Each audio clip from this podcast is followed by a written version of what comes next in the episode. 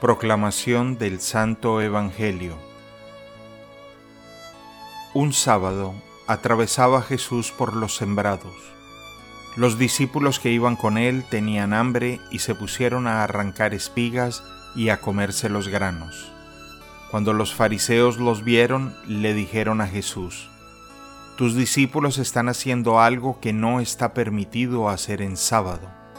Él les contestó, ¿No han leído ustedes lo que hizo David una vez que sintieron hambre él y sus compañeros?